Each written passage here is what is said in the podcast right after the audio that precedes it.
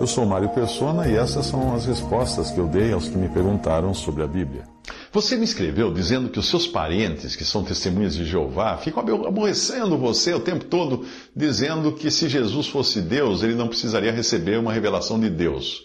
E você quer saber como reagir a isso, não é? O versículo usado pelas testemunhas de Jeová é Apocalipse capítulo 1, versículo 1, onde diz: Revelação de Jesus Cristo, a qual Deus lhe deu para mostrar aos seus servos as coisas que brevemente devem acontecer. E pelo seu anjo as enviou e as notificou a João, o seu servo.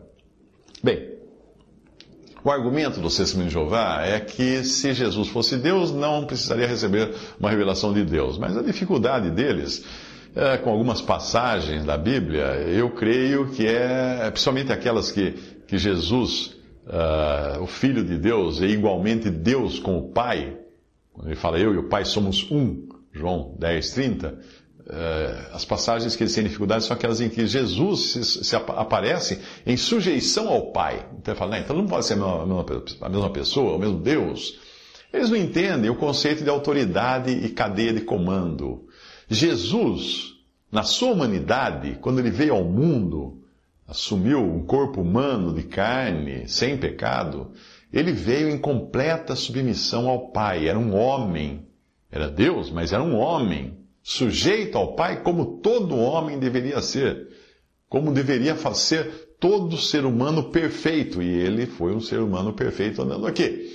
Ele sempre frisou que fazia não a sua própria vontade, que era perfeita, a vontade de Deus, mas ele fazia a vontade do Pai, porque ele fazia, ele queria sempre mostrar que ele estava em uníssono com o Pai.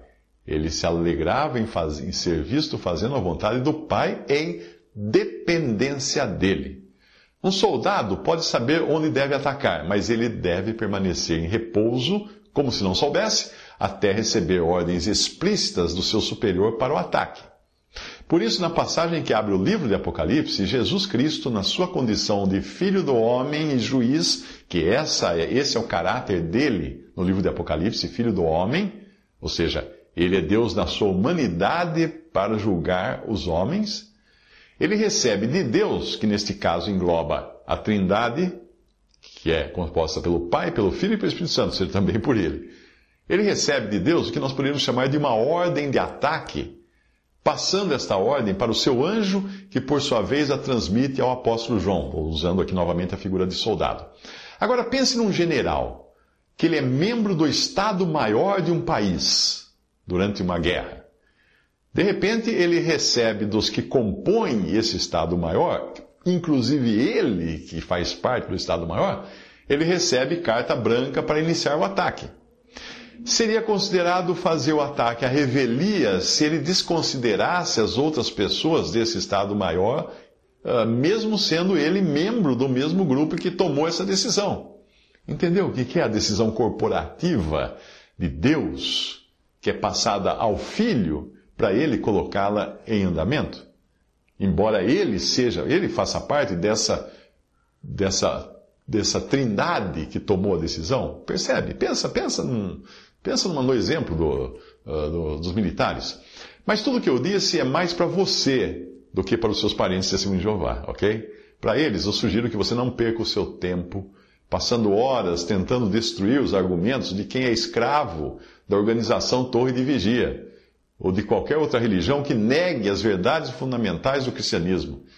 De nada vai adiantar ficar batendo o martelo em ferro frio, porque o lago de fogo vai estar cheio de ex-testemunhas de Jeová também, que abandonaram aquela seita, mas ainda assim não creram no Salvador. E também vai estar cheio de pessoas que nunca foram testemunhas de Jeová, mas também nunca creram realmente em Cristo, mesmo que tenham sido religiosas de alguma religião. O assunto vital para qualquer um, seja testemunho de Jeová ou não, é a salvação pela graça.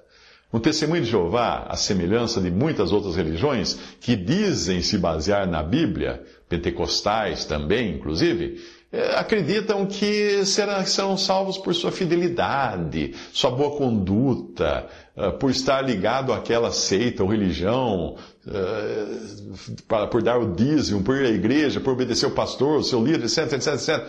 Eles, eles se sem a religião deles, essas pessoas, elas se sentem como um mergulhador que perdeu o seu cilindro de oxigênio debaixo d'água. Ou seja, toda doutrina de salvação dessas religiões é baseada em obras, é baseada em esforço próprio, não é baseada na, na justificação pela fé e na graça de Deus. Portanto, fique martelando o evangelho da graça de Deus, a salvação por graça, a salvação por favor imerecido. Curiosamente é o termo usado na tradução da Bíblia da Sessão de Jeová. Graça o favor imerecido. Eh, mostre que não é fazendo algo, frequentando algo, ou sendo membro de algo, que nós vamos receber a salvação eterna e o perdão dos pecados. Hoje, muitos que se dizem evangélicos também não sabem disso. E é perda de tempo tentar convencê-los de suas más doutrinas, dos erros das suas igrejas, porque eles não conheceram ainda o Evangelho. É preciso levar o seu interlocutor para a cruz.